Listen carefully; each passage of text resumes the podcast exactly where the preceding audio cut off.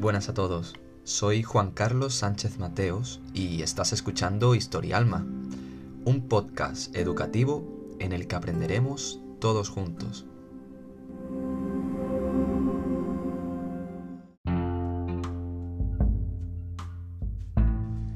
El tema que nos toca abordar hoy se titula Velázquez y Goya en su contexto artístico es concretamente el tema 62 de las oposiciones de Geografía e Historia en España. Por lo tanto, la información que se encuentra contenida en este tema está condensada para ser escrita en aproximadamente dos horas. Por lo tanto, soy plenamente consciente de que habrá cosas que se nos puedan quedar en el tintero, pero os emplazo a seguirnos siempre por redes sociales, arroba historialma, donde siempre serás bienvenido ante cualquier sugerencia, duda y aclaración si atendiésemos a un índice al que seguir, primero tendríamos una pequeña introducción, seguida de un marco histórico y un contexto artístico, y posteriormente hablaríamos sobre la biografía de Diego de Velázquez y de Francisco de Goya Lucientes. Por último, trataríamos una serie de conclusiones, así como finalmente una pequeña filmografía por si quieres ver algo más relacionado sobre este tema.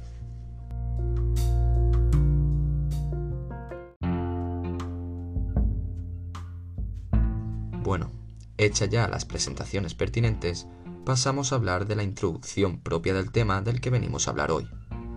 Velázquez y Goya son dos artistas fundamentales en la pintura universal, cada uno con su estilo y en su época, considerados padres de la escuela española e innovadores en sus creaciones.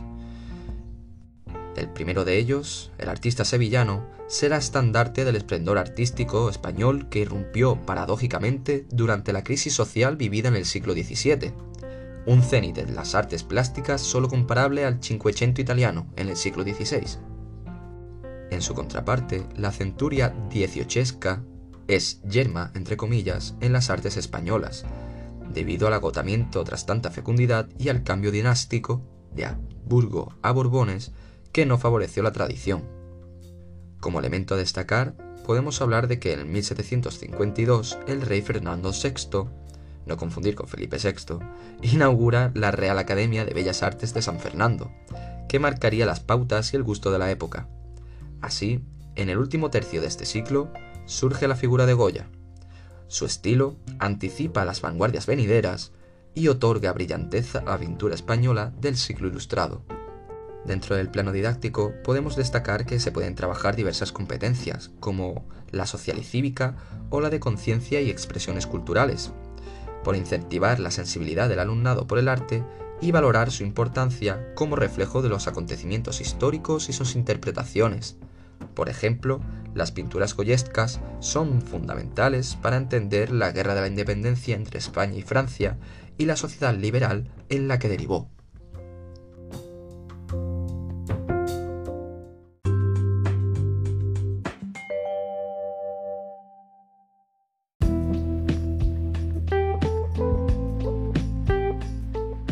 Con respecto al marco histórico, cabe reseñar que Velázquez y Goya no son contemporáneos, por lo que existirá una dualidad a la hora de explicar la forma en la que los procesos históricos se van sucediendo dentro de sus vidas. Así pues, por ejemplo, Velázquez, que nace en 1599 y fallece en 1660, tiene todo el transcurso de su vida en la primera parte del siglo XVII un momento en el que España se enmarca dentro de una monarquía compuesta de compleja administración, donde los dos reyes anteriores, Carlos I y V de Alemania y Felipe II, fortalecieron su autoridad y hegemonía en Europa, siendo adalides del catolicismo durante el transcurso del siglo anterior, en el siglo XVI. Ya en la siguiente centuria, en la que se enmarca nuestro pintor sevillano, los reyes Felipe III, IV y Carlos II fueron delegando sus funciones de gobierno en manos de validos o favoritos, que salvo contadas ocasiones, encaminaron a la monarquía hispánica hacia la pérdida de poder y prestigio. Unida a esta debacle política, debemos sumar la afirmación de las nacionalidades, la tensión de la reforma y la contrarreforma, y las profundas depresiones económicas y demográficas fruto de enfermedades como la peste, hambrunas por malas cosechas o conflictos bélicos prolongados. Y es que en líneas maestras el siglo XVII europeo muestra una decadencia política y económica que paradójicamente coincide con un periodo de esplendor cultural y científico, en el que irrumpen grandes pensadores racionalistas y empiristas como René Descartes con su discurso del método, Francis Bacon con el Novum Organum, así como nuevos hitos científicos gracias a los estudios de Kepler o Galileo.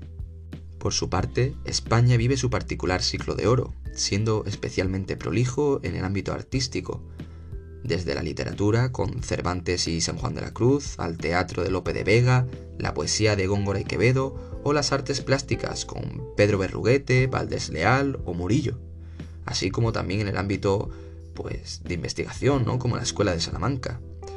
Es en este contexto cuando Diego Velázquez brilla con luz propia. En contraposición a este contexto nos encontramos con el de Goya, que nace en 1746 y muere en 1828, es decir, a caballo entre ambos siglos, el 18 y el 19. Por un lado, ese siglo XVIII coincide en su comienzo con la Guerra de Sucesión de 1701 a 1715, en la que España empieza a perder relevancia geopolítica en Europa. La pírrica victoria de Felipe V de Borbón agrava la crisis heredada, teniendo que reestructurar el sistema político y económico, instaurando los llamados decretos de nueva planta. Durante este ciclo se suceden cuatro reinados, destacando especialmente los de Carlos III y Carlos IV, por la importancia que tienen al expandir las ideas ilustradas, aunque de manera despótica. La figura de Goya empezará a surgir durante el reinado de Carlos IV, de 1788 a 1808, así como durante especialmente el mandato, entre comillas, de su favorito Manuel Godoy. Hemos de subrayar que su obra y longevidad le hacen ser testigo y comunicador de las contradicciones internas de un momento histórico complejo y crucial para la historia de España, el ascenso burgués en detrimento de la aristocracia o, por ejemplo, el tránsito del antiguo régimen al liberalismo.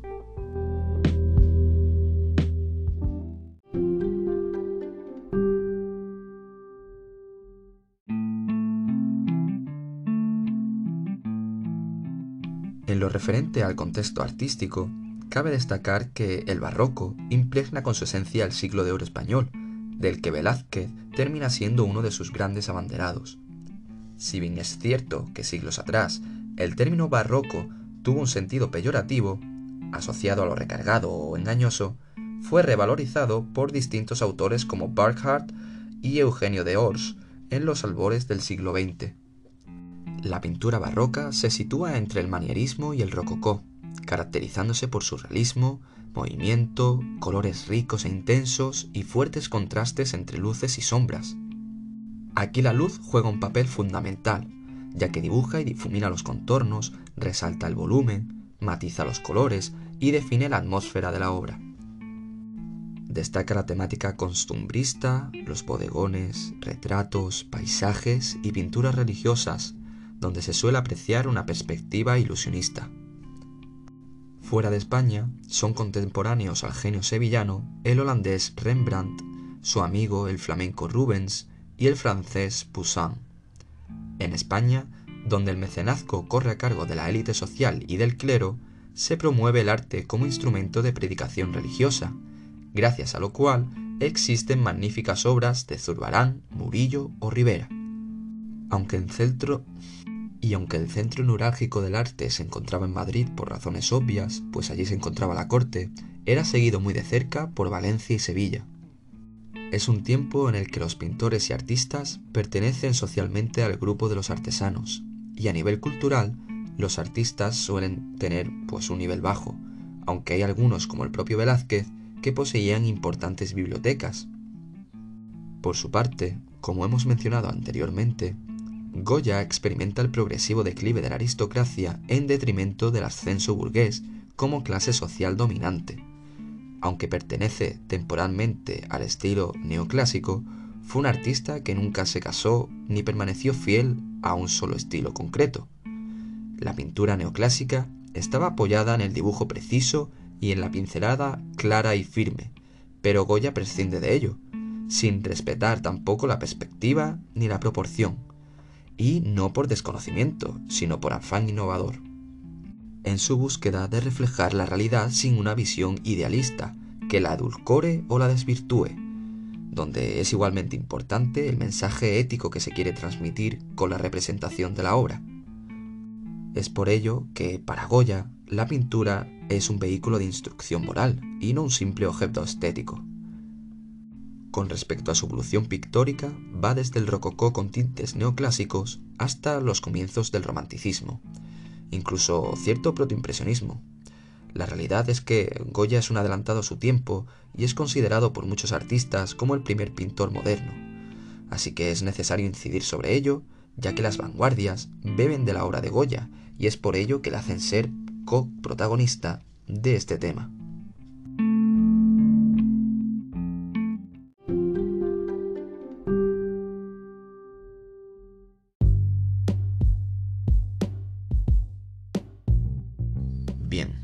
Visto ya el contexto histórico y artístico de ambos artistas, lo siguiente que nos toca tratar es la biografía de ambos. Por orden cronológico, el primero que nos va a tocar es Velázquez, y quisiera hacer un inciso en que, claro, la biografía de ambos, la vida de estos genios del arte, va a estar dividida en distintos segmentos, en distintas etapas, que se caracterizarán por las experiencias vitales de cada uno de ellos. Así pues, hablamos de Diego Rodríguez de Silva y Velázquez, nacido en Sevilla y con familia de ascendencia portuguesa y sevillana. Era el primogénito de ocho hermanos, por lo que tuvo que empezar a trabajar bastante pronto. Su padre era calcetero. Sin embargo, esta situación no la aparta de su afán por la pintura. Recién cumplidos los diez años, según Antonio Palomino, el que sería su biógrafo, comenzó su formación en el taller de Francisco Herrera el Viejo, aunque no existe una documentación eh, real al respecto. Si tenemos constancia de la carta de aprendizaje rubricada por su padre con Francisco Pacheco en 1611. Con este maestro se compromete por un periodo de seis años, época de la que sacará su perfección técnica y su gusto por Caravaggio. Como anécdota mm, dulce de esta etapa, cabe destacar que Velázquez firmará sus obras con el apellido materno, una costumbre muy extendida en Andalucía, aunque a mediados de siglo también existirán obras rubricadas con el apellido Silva y Velázquez. En cuanto a su etapa sevillana, ya desde 1617 a 1622, desde los 18 a los 23 años, en ese transcurso, Velázquez supera el examen de gremios de pintores en el año de 1617, allí en Sevilla, y con ello ya puede ejercer como maestro de ingeniería y al óleo, y montar así su propio taller. Al año siguiente, en 1618, contrae nupcias con la hija de su maestro, Juana Pacheco. Se trata de un matrimonio usual en esta época, ya que unir vínculos de parentesco formaba una red de intereses que facilitaba los encargos. En este tiempo, su obra se caracteriza por el naturalismo, el color reducido y la fuerte influencia del dibujo. Con respecto a la clientela, se aprecia cierta dependencia del ámbito eclesiástico. Ya se pueden ver en obras como La adoración de los magos, de 1619, o Su Inmaculada Concepción. También comienza a despuntar pintando objetos cotidianos, como los bodegones, y retratando personajes del vulgo, destacan los colores terrosos, como marrones y pardos, envueltos en una atmósfera de penumbra, al gusto de Caravaggio, como hemos dicho, y sirva de ejemplo los cuadros de la vieja friendo huevos o el aguador de Sevilla, entre 1620 y 1622. Este último cuadro destaca por ser una alegoría de las edades y el conocimiento transmitido por el hombre. Dicha obra se la regalará a Juan Fonseca por ayudarle a posicionarse en la corte. Ya sabéis, en España, durante siglos, siempre hizo falta un buen padrino. La siguiente etapa se trata de su descubrimiento en la corte, de 1623 a 1629, o lo que sería lo mismo, la edad de Velázquez desde los 24 a los 30 años. A la muerte de Felipe III, en 1621, Felipe IV favorece al conde duque de Olivares, y el valido sevillano aboga por promocionar a la casta andaluza. Pacheco, es decir, eh, suegro y maestro de Velázquez, aprovecha el contexto y contacta con Fonseca para impulsar la carrera de su yerno. Y durante su primera estancia en Madrid, Velázquez visitará la Pinacoteca Real con cuadros de Tintoretto, Tiziano o el Veronés y retrata al poeta y capellán real Luis de Góngora. A los pocos meses de volver a Sevilla, Olivares lo reclama para retratar al propio rey, lo que más tarde le valdría su nombramiento como pintor de cámara. Su principal trabajo será realizar retratos de la familia real, pero también cuadros para decorar los palacios reales, lo que le dio una mayor libertad en la elección y representación de temas, una situación que cabe destacar que no gozaban los demás pintores comunes, ya que estaban atados a los encargos y demandas del mercado. Por estos motivos, esta etapa destaca por sus retratos, como el infante Don Carlos o Felipe IV, y obras de temática mitológica, como el Triunfo de Baco, donde se aprecia su evolución técnica en la luminosidad, el naturalismo del cuerpo humano y la presencia del paisaje. Además, conoce a Rubens en la corte a su paso por Madrid, cuyo contacto dejará en Velázquez una impronta muy enriquecedora en su vida.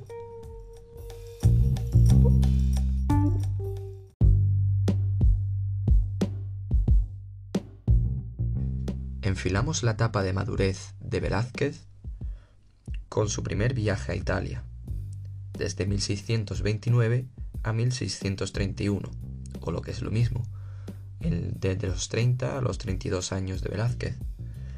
Y es que tras la marcha de Rubens, y seguramente influido por él, el pintor sevillano solicita licencia al rey para realizar un viaje de formación a Italia, para lo cual le proporcionan recursos económicos y cartas de recomendación.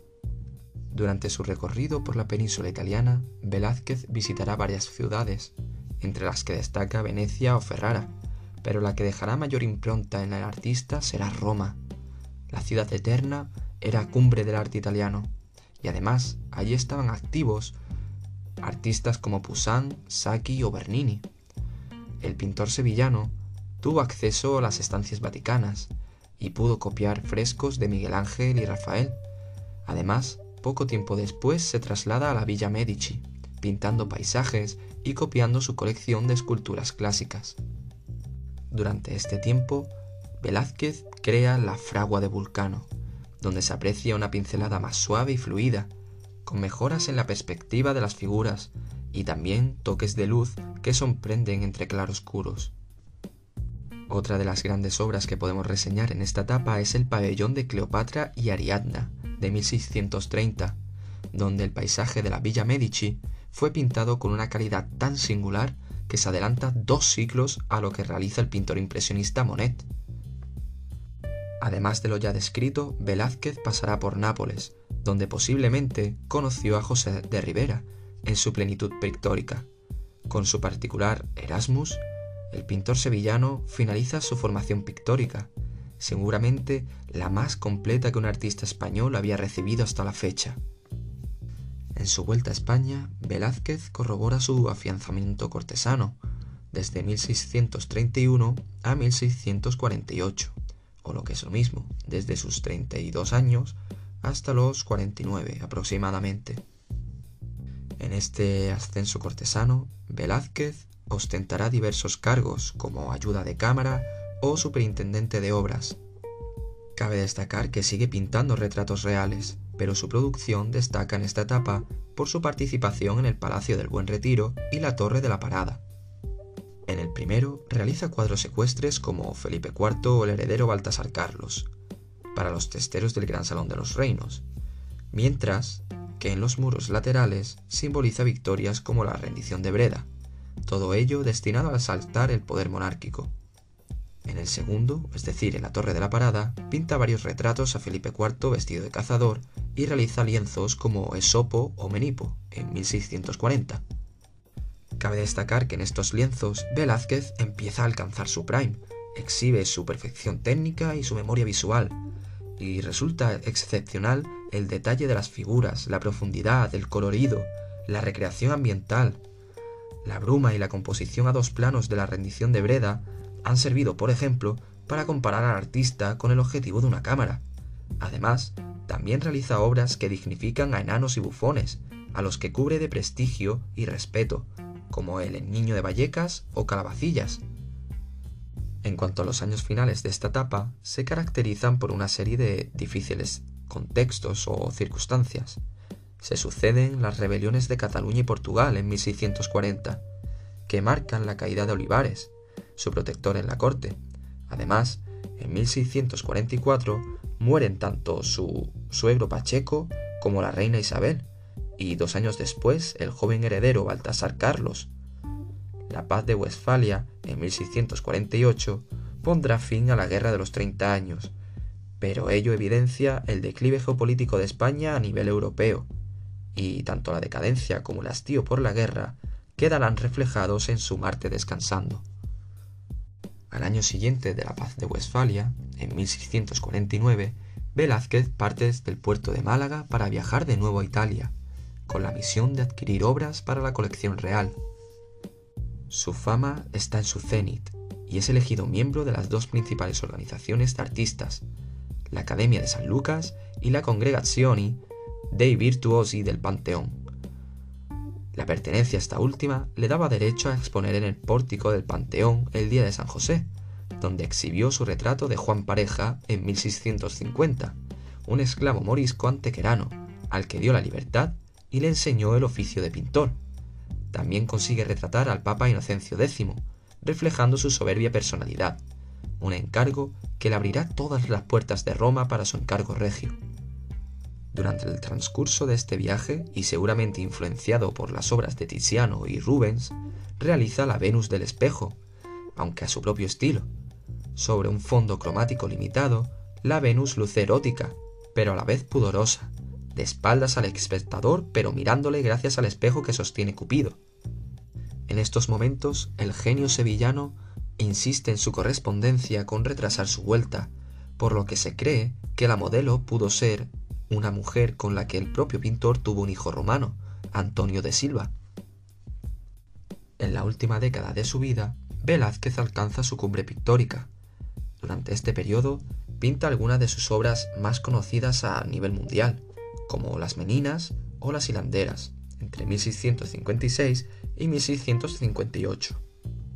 Ambos lienzos han originado numerosas influencias e investigaciones.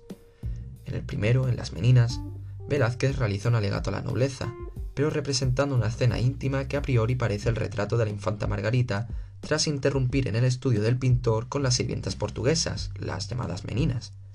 Pero lo está captando a través de los ojos de los propios retratados dentro del lienzo, Felipe IV y su esposa Mariana de Austria, que a su vez se encuentran reflejados en el espejo del fondo.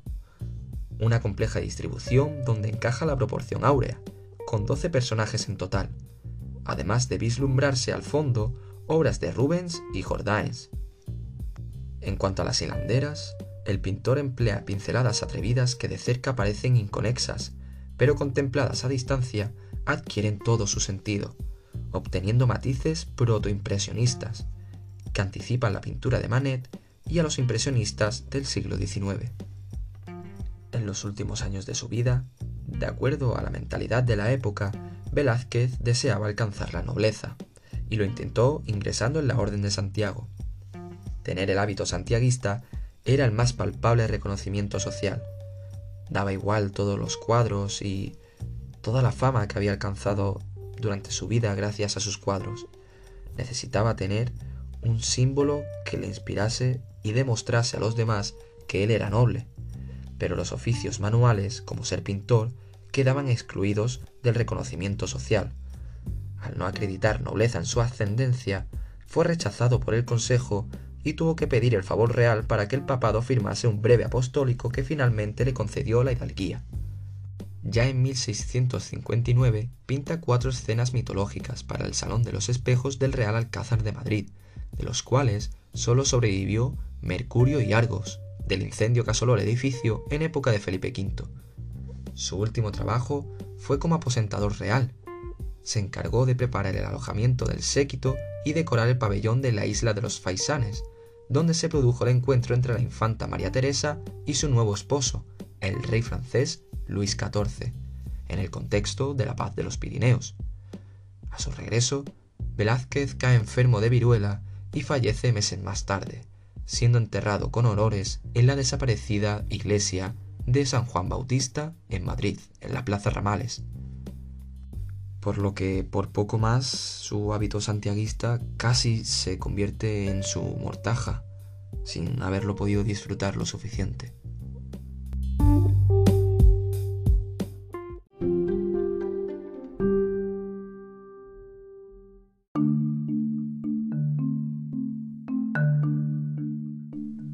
Dejamos atrás la vida del seguramente sevillano más universal y pasamos a su vez a hablar sobre la vida del que seguramente es el zaragozano más universal. Hablamos de Francisco José de Goya Lucientes. Cabe destacar que sus primeros años de formación ocupan un espacio temporal mayor que el del propio sevillano, ya que su carrera, la de Goya, empieza más tarde pero culmina de una manera tan brillante como la del propio Velázquez. Bien, ahora sí, Francisco José de Goya Lucientes nace en 1746 en la aldea de Fuente Todos, en Zaragoza. Era el penúltimo de seis hermanos, de padre dorador y de madre con ascendencia hidalga. Debido a penurias económicas, trabajará desde bien joven e ingresará, de manera tardía, con 13 años, en la Academia de Dibujo de Zaragoza, será dirigida por quien será a su vez su primer maestro, José Luzán. Y aunque de esta etapa se ha conservado bien poco, sabemos que se presentó a varios concursos para obtener la financiación que le permitiese viajar a Italia y así poder mejorar su formación, al igual que con Velázquez, pero no obtuvo éxitos relevantes. No obstante, gracias al vínculo familiar con Francisco Valleu, quien era pintor de cámara, termina consiguiendo protección y un nuevo maestro. Y ahora sí, tras años ahorrando, emprende el ansiado viaje, cuyo recorrido y actividades se reflejarán en el cuaderno italiano, un diario de anotaciones artísticas y pensamientos íntimos conservado en el Museo del Prado. Tras pasar por Turín y Milán, se establece en Roma, donde conoce al famoso grabador Piranesi, cuyas obras le influyen poderosamente. En 1776 participa en el concurso de la Academia de Parma con el lienzo abro comillas, Aníbal vencedor contempla por primera vez Italia desde los Alpes, cierro comillas. No obtuvo la palma de premio, pero sí una mención honorífica. En referencia a este cuadro, es considerado su primera gran obra, donde abandona el cromatismo del tardo barroco para apostar con el neoclásico. Ese mismo año tendrá que regresar a Zaragoza para cuidar de su padre enfermo, y es aquí donde recibe, en su ciudad natal, el primer encargo, el primer encargo importante, dos pinturas murales para la capilla de la Virgen del Pilar, la adoración del nombre de Dios y Regina Martyrum, ambas tan distintas entre el clasicismo y los toques impresionistas que se duda de su autoría. También en estas fechas comienza a perfeccionar sus grabados. El más antiguo conservado es la llamada Huida a Egipto, en 1773 irrumpe su labor pictórica en la iglesia de la Cartuja, en Zaragoza, para desplazarse a Madrid y contraer nupcias con la hermana de su maestro, Josefa Valleu, de nuevo un parecido al Velázquez. Uno se casa con la hija de su maestro y él, Francisco de Goya, se casará con la hermana de su maestro. En 1775, cuando Goya ya cumplía los 29 años gracias a los contactos de su cuñado, es llamado por Mengs, un pintor, para trabajar en la corte, y así poder trabajar con cartones para tapices, un formato muy usual en época ilustrada. Dichas obras representan escenas costumbristas de caza y ocio madrileño. Su estilo navega entre el rococó de Tiepolo y el neoclasicismo de Mengs. Destacan especialmente la gallina ciega, el parasol o pradera de San Isidro. Y es que su pericia artística terminará haciendo que Carlos III le encargue reproducir grabados de las propias obras de Velázquez, quien es ya considerado en 1778 como cumbre del arte español. Se trata de 16 estampas en total, realizadas con distintas técnicas de agua fuerte, punta seca y agua tinta. Ya en 1780, con el prestigio y la admiración conseguidos, es nombrado académico de mérito de la Academia de Bellas Artes de San Fernando, acto que conmemora con un Cristo crucificado de inspiración velazquiana. Gracias a su técnica y fama, durante esta década se convierte en el retratista de moda entre la aristocracia, que quiso inmortalizarse entre sus pinceles, por ejemplo, Florida Blanca, la familia del infante Luis de Borbón o los duques de Osuna. Y es que fruto de su vinculación con estos círculos va asimilando el ideario ilustrado, que refleja en sus propias obras, como Los cómicos ambulantes, La conducción de un sillar, Asalto al coche o La caída, donde se preocupa cada vez más por representar las capas sociales más humildes con matices prerrománticos. El reinado de Carlos IV, desde 1788 a 1808, supone el ascenso de Goya como pintor de cámara, capaz de retratar a la familia regia, reportándole el estipendio suficiente para comprarse los campitos, entre comillas, que tanto anhelaba en su correspondencia con su amigo Martín Zapater. Tras la Revolución Francesa y ante la persecución de los afrancesados, sus amigos se exiliaron y apenas recibió encargos, por lo que se dedicó a dar clases en la Academia de Bellas Artes de San Carlos, en Valencia. Allí exhibió su desmarque sobre los academicismos, para afirmar la necesidad de libertad del pintor, sin estar sujeto a estrechas reglas. Desgraciadamente, cae enfermo en 1792, una convalecencia tan dura y grave que le deja un déficit auditivo de por vida, hecho que marcará su carácter y el resto de sus obras. Meses después de recuperarse, regresa a Madrid para seguir pintando retratos.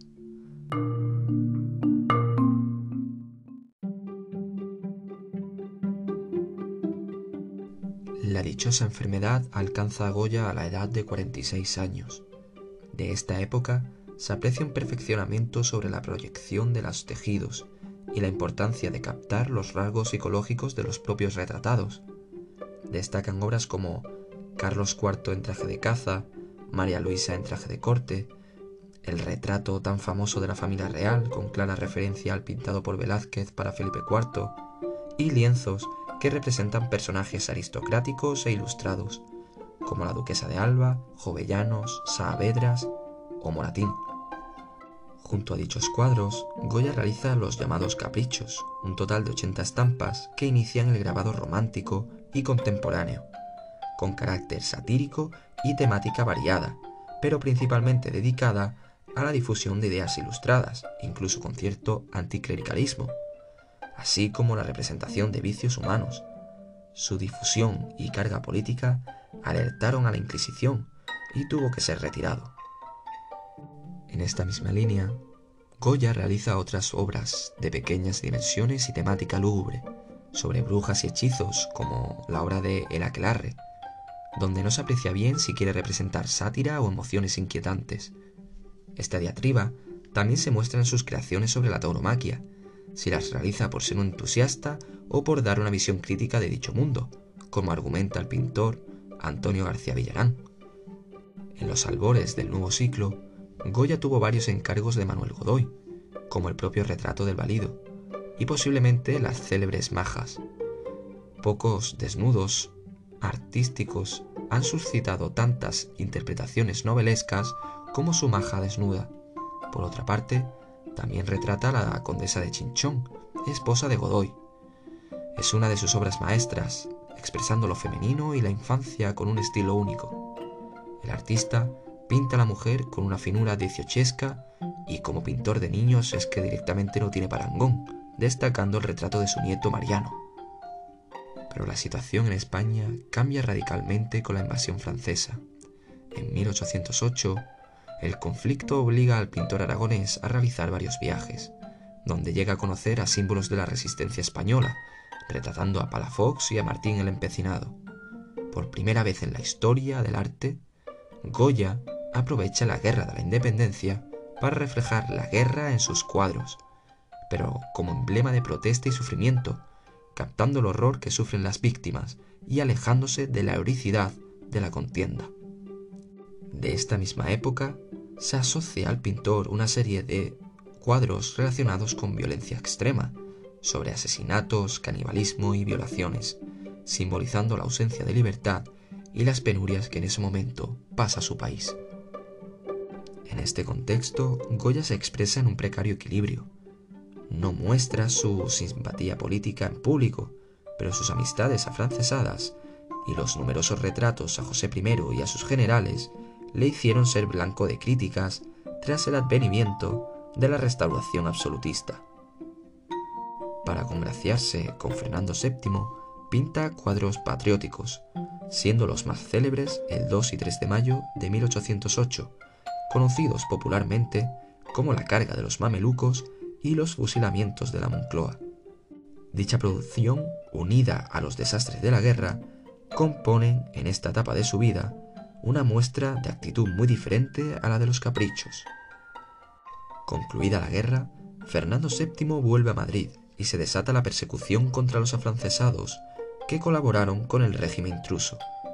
Goya se mantiene como pintor de cámara, aunque no libre de sospecha. Y en este periodo realiza grabados de apariencia más amable con respecto al anterior, como por ejemplo los de Tauromaquia, en los que expresa su pasión por esta fiesta, aunque ya hemos dicho anteriormente que no sabemos exactamente si es una visión crítica. Yo optaría por lo primero. Su trascendencia es tal que en la actualidad hay una corrida denominada Goyesca, celebrada durante las fiestas de la ciudad de Ronda, en Málaga.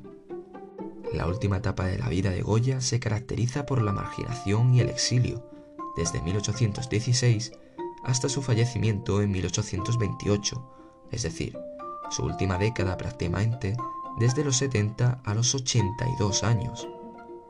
Goya cuenta en sus cartas que la guerra esquilmó sus ahorros. Sin embargo, gracias a encargos reales y eclesiásticos como el retrato ecuestre de Fernando VII, y la Santa Justa y Rufina, que se encuentra en la Catedral de Sevilla, pudo adquirir la finca de la Quinta del Sordo, en el extrarradio de Madrid. Llamada así no por él, sino porque también el anterior dueño era sordo. En fin, recibe su último encargo oficial a través del nuevo pintor de cámara, Vicente López. La obra llamada Santa Isabel asistiendo a una enferma, en 1816, realizado en la técnica de grisalla, para los aposentos de la reina María de Braganza. Y es que pese a finalizar su etapa cortesana, el artista no redujo su frenética producción privada como pintor y grabador. En el trienio liberal, de 1820 al 23, coincide con la realización de las llamadas pinturas negras, famosísimas de Goya. Son 14 pinturas murales al óleo que decoraron su finca, caracterizadas por los pigmentos negros y la temática sombría, con obras como Saturno devorando a sus hijos, Hombres leyendo, Romería de San Isidro, El Aqueladre o Perro semihundido. Cabe destacar especialmente que no fueron conocidas hasta finales de siglo y aún así demuestran ser precursoras de las vanguardias venideras, como el expresionismo o la abstracción. De esta época son también los disparates, una serie de 22 estampas realizadas al agua fuerte y agua tinta, con retoques a punta seca y bruñidor, que aluden a sátiras políticas, sociales y a recuerdos de toda su vida. En estos últimos años de su vida, en 1823, los 100.000 hijos de San Luis toman Madrid y vuelve la restauración fernandina. Temeroso de la persecución a liberales, Goya cede a su nieto Mariano la finca que tenía y emigra a Burdeos. Allí experimenta con la novedosa litografía, dedicándose plenamente y produciendo Toros de Burdeos. Es un film, también se puede apreciar en Goya en Burdeos de 1999. En sus últimos años de vida, solo realiza un par de viajes a España para tramitar su jubilación, sin que Fernando VII se opusiera a ello. Su sucesor como pintor de cámara, al que hemos hecho referencia anteriormente, Vicente López, consigue hacerle un retrato, aunque Goya se autorretrató varias veces en su vida, ¿eh? Curiosamente, ese retrato de Vicente López es uno de los más famosos que aún tenemos en la memoria cuando recordamos a Goya. Y es que sale con el pelo canoso y con el cierto hastío en la mirada de una persona que ha sufrido durante largo tiempo en su vida y por los achaques de la edad, obviamente. En cualquier caso, ese cuadro se encuentra hoy expuesto en el Museo del Prado. Y finalmente, el aragonés o zaragozano, más universal, fallece a los 82 años de edad durante su exilio en Burdeos, aunque sus restos se encuentran en la actualidad en la ermita de San Antonio de Florida, en Madrid.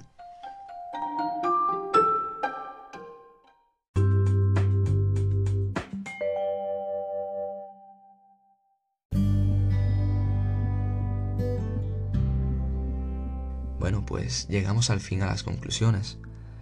A ver, eh, resulta muy complejo sintetizar la trascendencia de estos dos artistas en referencia a la importancia que han tenido en la historia del arte.